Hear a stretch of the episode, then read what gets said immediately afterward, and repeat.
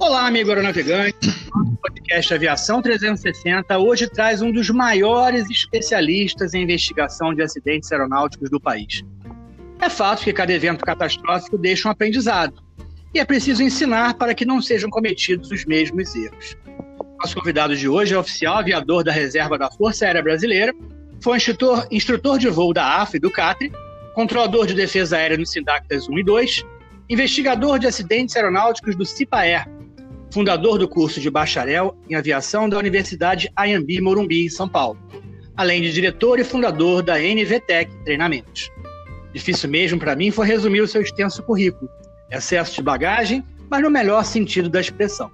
Seja muito bem-vindo, Jorge Barros. Como vai, meu amigo? Vou muito bem, muito obrigado pela oportunidade. Nós é que agradecemos. O ouvinte do podcast 360 hoje será brindado né, um conhecimento sobre treinamento aeronáutico. É isso que a gente vai conversar sobre hoje, meu amigo. Eu não vou me furtar aqui a fazer logo a primeira pergunta, né? Motores aquecidos, já estamos nivelados, então vamos à primeira pergunta, né?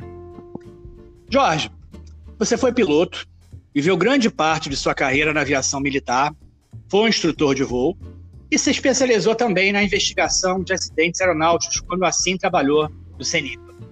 É, assim você pode constatar que o fator humano é um fator importante tá? e contribuinte da maioria dos acidentes aéreos.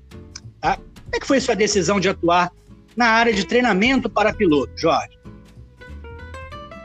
Então, exatamente essa, essa trajetória de investigação de acidentes aeronáuticos é, me deu um, um, panorama que, na maior parte das vezes, o acidente acontece por falta de habilidade do indivíduo ou dos indivíduos em lidar com situações. Raramente um avião dá uma pane que deixa o piloto na mão. Raramente o tempo meteorológico pegou alguém de surpresa. Na maior parte das vezes, o planejamento da viagem, bem como o planejamento da, da, da operação de modo geral, ele deixa muitas lacunas, deixa muitos furos. Entendi. Que nós todos precisaríamos trabalhar. Quer dizer, especialmente hoje, o voo o voo, o planejamento tem que começar na noite anterior, porque há muito que se ler, se estudar, se considerar é, de variáveis nas viagens e nas operações aéreas. E essa coisa, tradicionalmente, é, não é feita por completo. Quer dizer, muitos indivíduos esquecem ou deixam de fazer determinadas ações que são importantes para garantir a segurança. Então, vendo essa trajetória, eu falei, bom, na, no nosso mercado, especialmente da aviação geral, nós precisamos aprimorar melhor a capacitação profissional. É, isso, se, se a gente consegue fazer essa coisa, a gente poupa muito recurso humano e recurso material em, digamos assim, recompor o sistema. Né? A gente não perde aviões, não perde pessoas, não perde famílias, etc.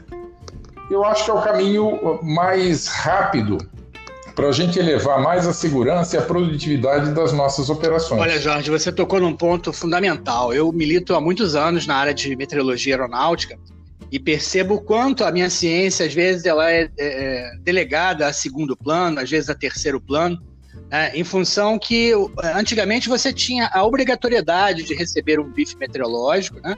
E hoje não mais. Hoje o próprio piloto é responsável por fazer isso, dentre várias outras atribuições. Então, se ele pelo menos tiver o conhecimento pleno de, seu equipamento, a preparação de sua missão, a gente já vai diminuir var, var, percentualmente muito a chance de um insucesso, de um evento catastrófico. Não sei se você concorda comigo. Eu concordo, eu concordo, e as ferramentas estão aí à nossa disposição. Nunca houve tantas ferramentas disponíveis, né? A internet é uma fonte de informação o indivíduo pode, antes de fazer o voo, consultar quais são os mapas que ele vai usar, quais são as rotas, como é que está a meteorologia para hoje, para amanhã, para depois de amanhã. Ele tem informação gráfica, dinâmica, as nuvens se mexem na internet, quer dizer, nessa, nesse aspecto de meteorologia é um dos mais que avançou nos últimos anos, né, para poder levar a informação até o indivíduo. Agora, o que fazer quando o indivíduo sequer sabe operar um computador, né? A nossa realidade, especialmente nos rincões do Brasil, ainda está assim. O indivíduo tem acesso a um avião, mas não sabe operar um computador. Então ele carece, digamos, uma preparação que, eh, digamos, teria que voltar um pouquinho atrás no tempo para prepará-lo melhor na, na, digamos assim, na, na habilidade da informática. E a maior parte dos aviões hoje tem painéis digitais que remetem a gente a raciocinar pela informática, né? Hoje os aviões é que fazem os cálculos, não o cérebro das pessoas. Desde que eles sabem interagir, sabem entender o sistema operacional daquilo. É nisso que nós ainda precisamos evoluir um Olha, pouquinho você mais. Você está coberto de razão. E nós tivemos recentemente um, um podcast né, com o coronel da reserva, José Márcio Almeida, e ele falou justamente sobre essa questão tecnológica na aviação.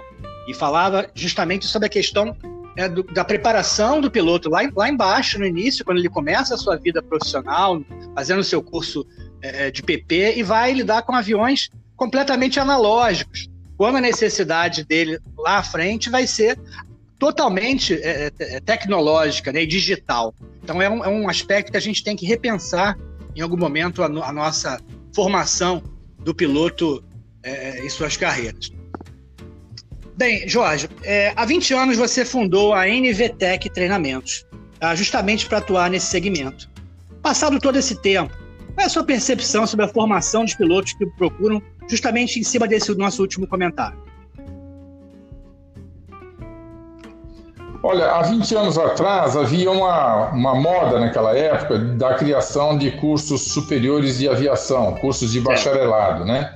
O Rio Grande do Sul foi pioneiro lá na PUC, seguido pelo Paraná e Rio de Janeiro, e nós em São Paulo não tínhamos isso. Então me ocorreu de oferecer para a Universidade de Morumbi a criação desse também de um curso, mas voltado um pouco mais a formação de um piloto para aviação geral, não para aviação de linha aérea, porque na época nós imaginávamos que alguém de 18 anos de idade ingressando na faculdade não teria ainda, digamos assim, condições de maturidade ou de conhecimento científico para dali já sair para uma grande companhia aérea. Ele teria que fazer um estágio no ambiente que praticamente todos os pilotos passam antes de chegar na, na linha aérea, que é a aviação geral.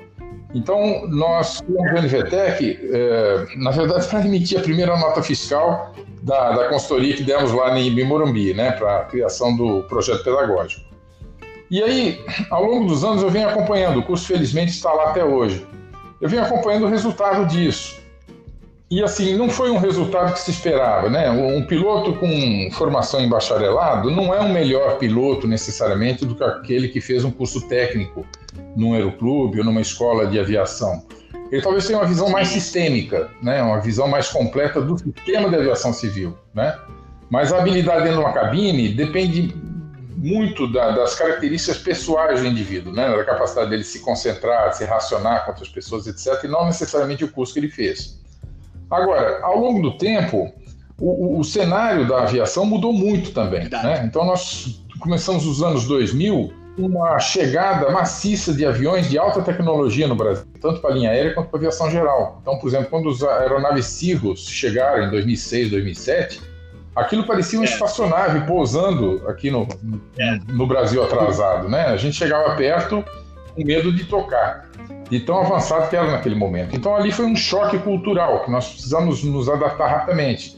Então a NVTEC percebeu isso e começou a desenvolver cursos para adaptar essa nossa, eh, nossa formação tradicional a um complemento que desse condições de voar esses aviões com painéis digitais, ainda na época, sob técnicas antigas de radionavegação. Né? Então é como se você tivesse um trem de grande velocidade colocado num trilho que não permite passar de 100 por hora. É, é. Então nós precisaríamos esperar que o governo brasileiro abrisse a implantação de novas técnicas de navegação, que foi o que aconteceu nos anos seguintes. Então, o advento do, dos aviões Glass Cockpit para aviação geral, mais a implantação de novas técnicas de circulação aérea baseadas no conceito CNS-EPM, uhum fez com que, especialmente o mercado de aviação geral, sofresse uma, uma metamorfose muito grande. Então, o indivíduo vai ter que aprender essas coisas, senão ele não consegue ocupação. Né? E durante algum tempo nós tivemos pilotos voltando da linha aérea para voar aviões avançados na aviação geral, porque não havia recursos humanos para isso.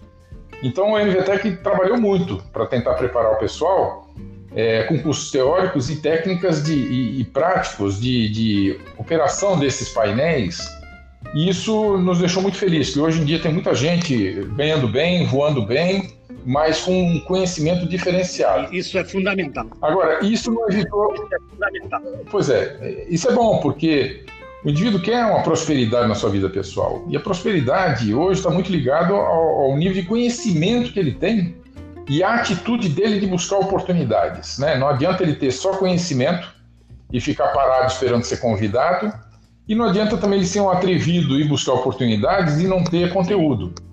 Então, a gente recomenda fortemente nos cursos que o indivíduo uh, enxergue oportunidades e a gente dá algumas dicas de como fazer isso. Né? É, recentemente, nós começamos um curso online eh, sobre gestão de aeronaves privadas para pilotos. Né? O piloto nunca ouviu falar daqueles temas, ele não sabe sequer calcular a taxa ou o custo de operação ao longo do ano. Ele voa, mas quando o boleto chega, ele manda para o patrão. Ele não sabe qual foi o impacto daquilo e não sabe como economizar nisso aí. Né? Então, é, a formação ela está saindo um pouco das habilidades necessárias apenas para a cabine. O indivíduo hoje precisa ter uma habilidade para cuidar do avião inteiro e precisa conhecer o sistema da aviação civil na parte de controle de tráfego aéreo, na parte de, de das regulações da ANAC, as normas da Infraero, para ele poder, é, digamos, transitar bem nesse meio, Sim, né? Claro. de maneira eficiente e econômica. Sim, claro. Acho, acho muito importante a colocação. E, e assim, eu vou pensar agora dois temas, né? Porque é, nosso, tema, nosso assunto é muito amplo, né? Então assim, foi até difícil poder elencar alguns é, temas específicos para que a gente pudesse debater um pouquinho, para o nosso ouvinte poder ter um conhecimento, poder ter noções a respeito desses assuntos, que certamente vão ter muito mais é, ao consultar é, a página de vocês na internet, na né? nvtech.com.br. Eu queria que você falasse agora em 2008, onde a ICAO introduziu o conceito PBN, Performance Basic Navigation. É, essa metodologia o aluno vai encontrar né, quando fizer o curso da NVTEC. Queria que você falasse um pouco mais sobre o que ela trouxe né, de, de, novidade, qual é a, a exigência dela, enfim. É, dá, uma, dá uma visão geral, até porque nós temos um público que, que é bastante heterogêneo. Né? Temos desde o, o aspirante a iniciar um curso de formação de PP, até mesmo pilotos de linha aérea já formados, né, que estão se adaptando a essa nova metodologia. Então, alguns clientes nossos às vezes se queixam das, das mudanças constantes que as regras sofrem na aviação. E eu tenho que alertá-los que essas mudanças fazem parte de um processo que começa lá em 1991. Em 1991, a ICAO se reuniu durante um mês e meio com todos os países do mundo, lá em Montreal, para decidir o que fazer na circulação aérea mundial, porque os congestionamentos aéreos estavam cada vez mais frequentes. Então eles debateram um novo plano de circulação mundial chamado CNS-ATM, em que iria mudar a maneira de se comunicar, a maneira de navegar, a maneira que os aviões seriam vigiados nos céus pelos controles de tráfego aéreo e a maneira com que os espaços aéreos seriam desenhados, construídos. E lá em 1991, eles concluíram que para implantar isso no mundo todo, teria que ser implantações regionais, né? implantação na região da América Latina, na Ásia, na Europa, Sim. e teria que ter escritórios é, regionais para poder fazer essa implantação. E ela teria que ser paulatina, de uma maneira que o mundo todo fosse implantando ao mesmo tempo essas modificações. Então eles deram a primeira data do primeiro pacote, devia estar pronto, em 2020, e o segundo pacote em 2030. Então, na verdade, todas as modificações que a gente tem visto ao longo dos anos é com essa meta de implantar o CNS ATM no mundo todo, primeira etapa em 2020 e segunda etapa em 2030. Então, nesse conceito de mudar a circulação aérea total, totalmente, é que em 2008 a ICAO falou: bom, agora é hora de implantar a navegação baseada em performance, em Performance Based Navigation. Então, eu falo assim: é como se você fosse um corredor de, de atleta de corrida que você só pode participar da prova para a qual você estiver preparado. Então, se você é, é corredor de 100 metros rasos, você não pode se candidatar a fazer uma maratona, né? O corpo não está pronto para isso. Da mesma forma, os aviões. Então, se os aviões estão preparados para voar uma rota RNAV 5, tão somente, ele não pode se entrar num espaço aéreo de RNP 1. Então, essas capacidades de navegação elas têm que ser atendidas pela tripulação e pelos aviões. Então, o conceito PBN fala disso. Ele diz: olha, antigamente, na radionavegação, qualquer avião que tivesse aprovado para IFR, qualquer piloto podia acessar todos os espaços IFR. Então, você tinha uma situação de um tupi um aviãozinho simples com ADF, homologado IFR, poder voar na mesma área de um Airbus 330 equipado com tudo para fazer aproximação CAT-2, né? E os controles de tráfego aéreo ficavam assim polvorosa com isso, porque essa combinação de recursos heterogêneos com é, capacitações heterogêneas no mesmo espaço aéreo chegava a ser perigoso. Então, o, PBN, a partir de 2008, deu a oportunidade dos países criarem espaços aéreos é, específicos que exigissem capacidades de navegação específicas. Né? Então, hoje, por exemplo, se pousar em dos grandes aeroportos, existem procedimentos ILS combinados com navegação GNSS. O indivíduo navega por satélites até o início do ILS. Ele chega naquele ponto ali onde o ILS será captado pelo aparelho, pelo, pelo avião, chega com maior precisão. Então ele coloca perfeitamente o avião dele naquele ponto, naquela configuração. Antes, nós precisávamos achar o ILS. Muitas vezes a gente perdia a aproximação ILS porque nós tínhamos chegado errado, muito alto, muito veloz, etc. Né? Hoje está muito mais simples. Agora, tem que ser um avião equipado com o equipamento correto para isso e tem que ter um piloto ali que entenda aquela carta e saiba como é que ele deve é, conduzir aquela operação. Então, o PBN é uma coisa que exige um pouco mais de conhecimento sistêmico e técnico específico, mas ele dá muito mais oportunidade de aproveitar melhor os aeroportos. Dá para você fazer o Santos Dumont operar com com 50%, 60% a mais de capacidade do que na antiga radionavegação. Ou seja, ele aproveita melhor a infraestrutura que nós temos hoje. Né? E isso precisa ser aprendido por todos. Por quê? Porque o, o no Brasil hoje já está pensando em, em rotas RNAV e RNP. Os controladores de tráfego aéreo já usam a fraseologia e os jargões típicos dessa navegação. Então você surge aí com Seneca, um, Seneca, um, um avião mais simples, com a aviônica ainda para radionavegação, ele está aqui meio perdido no espaço, né? ele está deslocado daquele ambiente que já não existe mais, que é o de radionavegação. Todos nós precisamos fazer um esforço para adentrarmos de, de vez nesse ambiente PBN, que é, a, digamos assim, é um ambiente homogêneo no mundo todo hoje, desde os aeroportos mais simples até os mais complexos. Eu vou te fazer uma pergunta né, em cima dessa excelente colocação que você fez, uma, de um poder de síntese e analogia bastante é, robusto. É, justamente como é que fica a situação né, dessas pequenas aeronaves? Elas vão ter que o sarrafo delas, ou seja, vão ter que se adaptar a essa nova metodologia, ou o DSE está prevendo justamente que exista um, um, um, um espaço para elas, alguns portos não vão poder mais operar em função de, dessa, dessa subida de sarrafo, vamos colocar assim, de uma maneira bem simples para o nosso ouvinte poder é, assimilar. Como é que fica essa situação da, das, das, da aviação geral, das pequenas aeronaves? Olha, eu, eu acho o comportamento do DCE é muito sábio. O DCE está criando espaços aéreos para todos, tá? Então, se há as rotas RNP1, RNAV 5, RNP Approach, para quem é aprovado para PBN. Por outro lado, há também cada vez mais corredores visuais em todos os lugares para quem voa visual. Então, por exemplo, um sujeito antigamente que entrasse em São Paulo voando em regras visuais, ele ia atrapalhar muita gente, ele ficar perdido, porque aqui a complexidade é muito grande. Então, os corredores hoje bem compreendidos, eles são é, uma maneira bastante segura do sujeito se deslocar dentro de ambientes complexos sem atrapalhar ninguém. E com a liberdade, o DC dá essa liberdade. Não sei se os, se os ouvintes sabem, mas o DC permite que haja voos em condições visuais sem a necessidade de plano de voo. A gente pode viajar de um aeroporto a outro sem precisar fazer plano de voo. Desde que o aeroporto que a gente opere de saída e de chegada não tenha controle de tráfego aéreo. E durante a viagem a gente também não passa em nenhuma região que tenha controle de tráfego aéreo. Então, é, assim, ao mesmo tempo que o DCE nos dá as técnicas, nos dá os espaços aéreos, ele também nos dá a liberdade para escolher o que, que a gente quer fazer. Por outro lado, existem muitos aviões no mercado de aviação geral que estão muito bons ainda de célula e de motor, embora tenham o seu painel muito defasado. Então, mais uma vez, a autoridade aeronáutica ela permite a atualização desses aviões. Existem vários projetos de modificação já aprovados. Na hora que você compra um navegador RNAV de uma empresa qualquer, ela pergunta qual é o seu avião e já te manda o STC, o Supplemental Type Certificate, acompanhando aquele produto. De maneira que se aquele avião que você vai instalar for norte-americano, e a maior parte dos aviões é de origem norte-americana, você instala aquele equipamento com aquele STC e aquilo está legalizado, não é nenhuma instalação pirata. Né?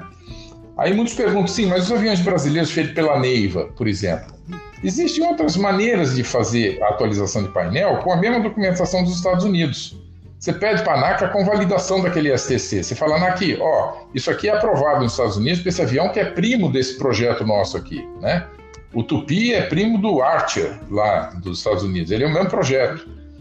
Isso perfeitamente. Está aqui a autorização, está convalidado, pode instalar. O, o que, o, digamos, a, a, parte pior desse processo hoje é a cotação do dólar, né? Porque qualquer coisa que a gente compre, a gente vai pagar cinco, seis vezes mais dinheiros do que os norte-americanos. Isso, é, isso é complicado. Agora, é, é complicado, mas isso é sazonal. Nós já, quem tem mais de 50 anos já viu esse filme umas duas ou três vezes na vida. E depois o dólar cai, depois ele sobe. Então, o truque é você esperar um momento oportuno que quando for oportuno você atualiza o seu avião ou a sua frota e se prepara para nova o novo ciclo de uso desses aviões. Né? Os aviões brasileiros são pouco voados. Os aviões americanos de aviação geral têm 10, 15, 20 mil horas. Os nossos têm 2 mil horas, 2.500. Então dá para a gente dar uma, um reaproveitamento nessa frota antiga. Hoje, tecnicamente mais fácil, embora financeiramente, momentaneamente, mais caro. É verdade. Mas esse ciclo passa e e tempos melhores virão na frente. Isso aí, Jorge. Agora, é, eu quero passar para uma outra pergunta, e também nesse tema de treinamento, que recentemente a ANAC publicou a RBAC 91. Né? E mais uma vez eu vou te pedir para você explicar um pouco para o nosso ouvinte, né, que tá, hoje está na oportunidade de conhecer essas nomenclaturas novas, né, e, quem já é do mercado se, adapta, se, se atualizar, se reciclar, sobre o que, o que é essa RBAC é, 91, que foi lançada agora, recentemente, esse mês, e o que ela muda em relação à regulamentação anterior correlata? Então, quando a ANAC foi criada lá em 2005, a lei criou a ANAC determinou que a ANAC deveria rever todas as legislações herdadas pelo antigo Departamento de Aviação Civil. E isso é certo, porque o Departamento de Aviação Civil era um órgão militar. E, eh, digamos assim, a ANAC deve ser um órgão civil para regular a aviação civil. Há muita diferença entre regulamentação para atividade militar e civil, tá? A principal delas é a questão da aeronavegabilidade. A aeronavegabilidade é um conjunto de situações e condições que o avião e o ambiente têm que prover a esse avião para que o voo seja seguro. Forças aéreas no mundo todo não se preocupam tanto com segurança, eles se preocupam mais com eficiência. Verdade. Agora, a aviação civil vem é segurança, então a aeronavegabilidade é a expressão da segurança. E a, RBH, a RBAC 91 traz novamente uma, uh, a regulação para melhorar ainda mais a aeronavegabilidade. Tá? É, o que, que, é, o que, que ela sofreu da antiga é, RBH 91, editada pelo, é, pelo DAC?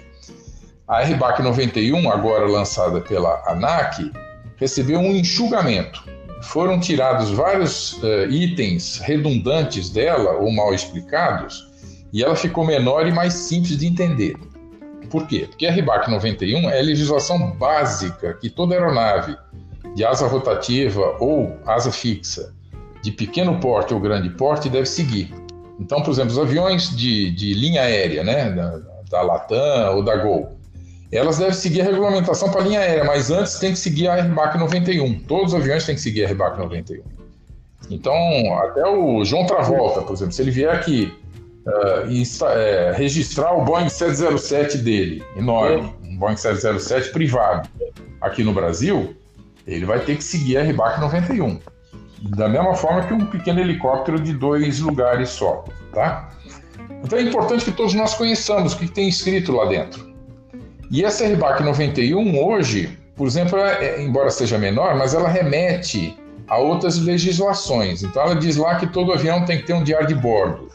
Mas como preencher o diário de bordo? Então existe uma portaria específica explicando como preencher o diário de bordo. Hum, ela fala que é, ela fala que, por exemplo, você tem que ter um seguro aeronáutico, mas como é que cobre o seguro? Então tem outras legislações que falam sobre o seguro aeronáutico, que é um seguro reta, que, que ele cobre, quais são os valores, etc.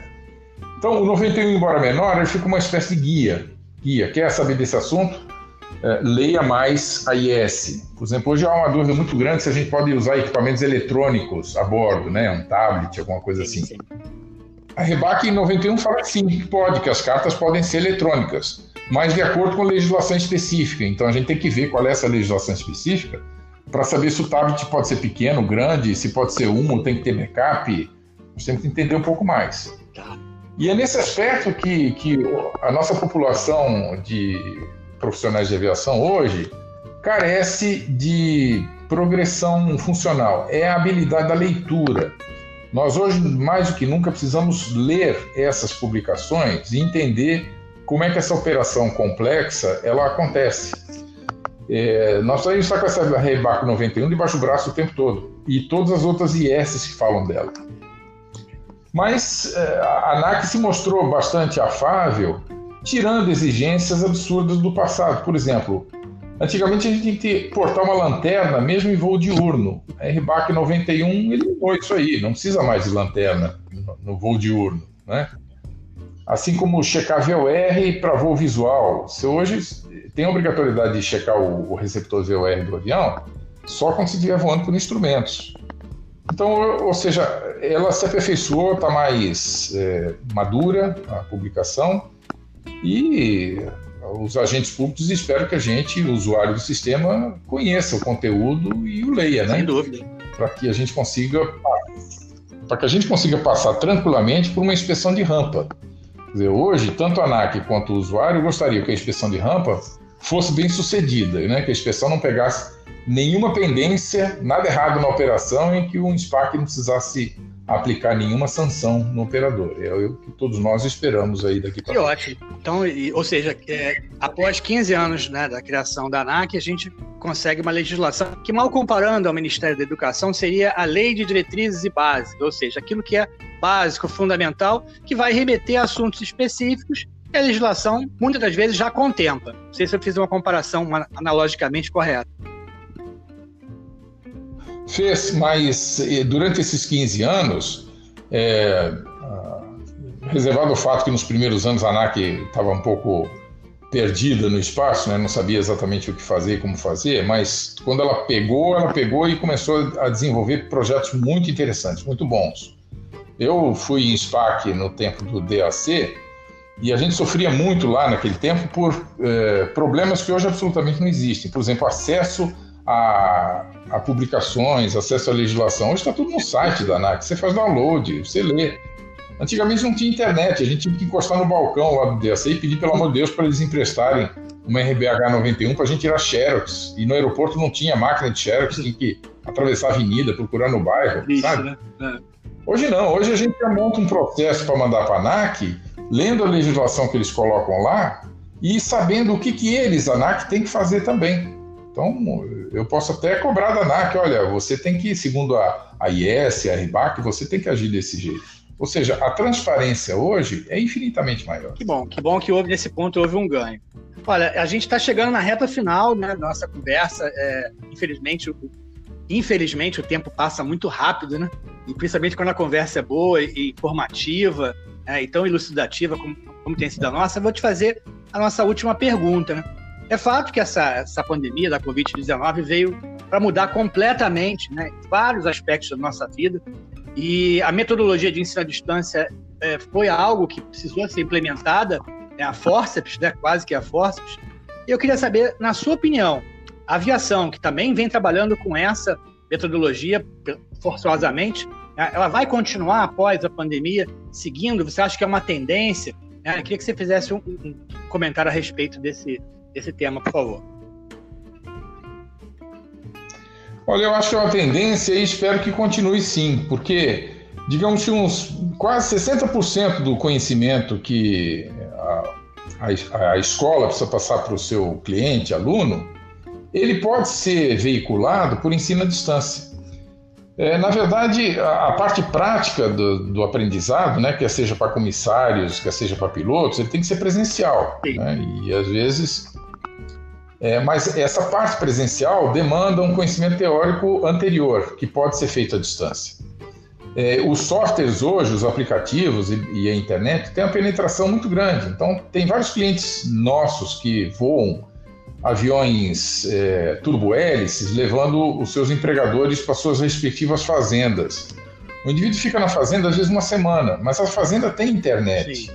Então ele, se adaptando a essa coisa do ensino à distância, ele pode ficar uma semana produtiva lá, aprendendo, se formando, se é, preparando para a vida profissional, né? Excelente. O contrário da metodologia antiga de sujeito que ir para uma escola, se matricular, sentar numa sala de aula, ele, é, digamos assim, viabiliza o aprendizado para pilotos que nunca estão fixos em lugar nenhum, né? Eles estão sempre em viagem. Então isso ajuda bastante. E, e recentemente, as experiências recentes que nós tivemos aí de ministrar cursos à distância foi bem sucedida. É só marcar uma, uma, um horário, uma data, um horário, e o curso acontece no computador do indivíduo. Ele entra lá, acessa, o rosto dele aparece para o professor, todos se enxergam, todos conversam, o professor consegue colocar a, a legislação, a imagem, o vídeo na tela para que eles assistam também, e eles podem discutir e tirar dúvidas posteriormente por WhatsApp, por exemplo. Que ótimo. Ah. Agora o que eu queria comentar. O WhatsApp, então a aula termina, depois que a dúvida acontece, quando surgir, ele fala, professor, oh, desculpe aí, mas teve uma dúvida, responda aqui, por favor. E o professor responde quando ele tiver tempo no WhatsApp, sabe? É, isso é, isso é muito produtivo. Agora, uma, uma, é, agora uma coisa que eu queria pontuar, que eu acho importante também, é assim, que nos tempos atuais, o professor não deveria mais, ele não precisa mais ser ele a, a levar o conhecimento ao aluno. Né? O aluno pode obter o conhecimento por conta própria. Né? Ele pode, se quiser, ser até um autodidata, porque a informação está toda na internet. Verdade. O professor passa a ser daqui para frente um orientador. Ele orienta onde a informação está e qual é a informação que é relevante e qual que é irrelevante. Então, as aulas online, as aulas à distância, não precisam ter quatro horas, elas podem ter uma hora só, porque o professor vai dizer: olha, pessoal, esse assunto, ele vai comentar o assunto, vai dizer: para esse assunto aqui, a informação na IS número tal, que vocês podem fazer download lá na ANAC e conhecer sobre os tablets, sobre o diário de bordo, etc. É, mas conheçam isso e coloquem é, em dia a vossa operação. Se não existe uma outra IS que fala sobre a inspeção de rampa, como é que o inspetor se aproxima do avião e como é que ele faz a fiscalização, e vocês estarão vulneráveis a serem penalizados pelo sistema. Leiam aí a publicação e se vocês tiverem dúvida, me passe um WhatsApp ou a gente discute no próximo encontro virtual. Então o professor não é mais o ensinador, ele é o orientador. Ele vai dar os caminhos para que o indivíduo aprenda. E o indivíduo, por sua vez, precisa ter essa disposição de ler, de por si só buscar informação e se preparar, porque um dia ele não precisa mais do professor, ele aprendeu a fazer sozinho, né? Como se aprimorar num assunto, como aprender aquele assunto, e ele passa a, de maneira espontânea a estar sempre atualizado com as novas regras, novas tecnologias e os novos conhecimentos. Excelente, Jorge. Na verdade, né, complementando o que você falou, né, o, a possibilidade do ensino à distância dá realmente a democratização, que todos, todos os alunos podem é, ter as mesmas oportunidades. Isso é muito importante, que um aluno lá do interior do, da região norte, de uma cidade muito isolada, tem as mesmas oportunidades que um aluno que mora numa zona sul de uma grande capital. Isso é muito importante. Porém, o professor entra agora com um papel de facilitador, né? Como você comentou, orientador, um facilitador, é. chamemos como for, e mas e, ao mesmo tempo vai demandar desse aluno o seu engajamento, a sua dedicação, que nós falamos lá no início. Justamente ele tem essa, essa necessidade de se preparar cada vez mais, lendo, se atualizando, se preparando para chegar justamente numa aula e apenas tirar dúvidas, pontos específicos, enfim, há essa preparação prévia que ela é fundamental. Olha, Jorge, foi um prazer enorme conversar com você. O nosso ouvinte do podcast 360 vai ficar é, é, certamente orgulhoso de ter essa oportunidade de ouvir você, ouvir mais de uma vez, porque realmente é, é, você nos brindou hoje com, esclarecimentos bastante específicos, pontuais, mas de grande valia para a nossa aviação. Ah, mais uma vez, quero agradecer você a tua participação.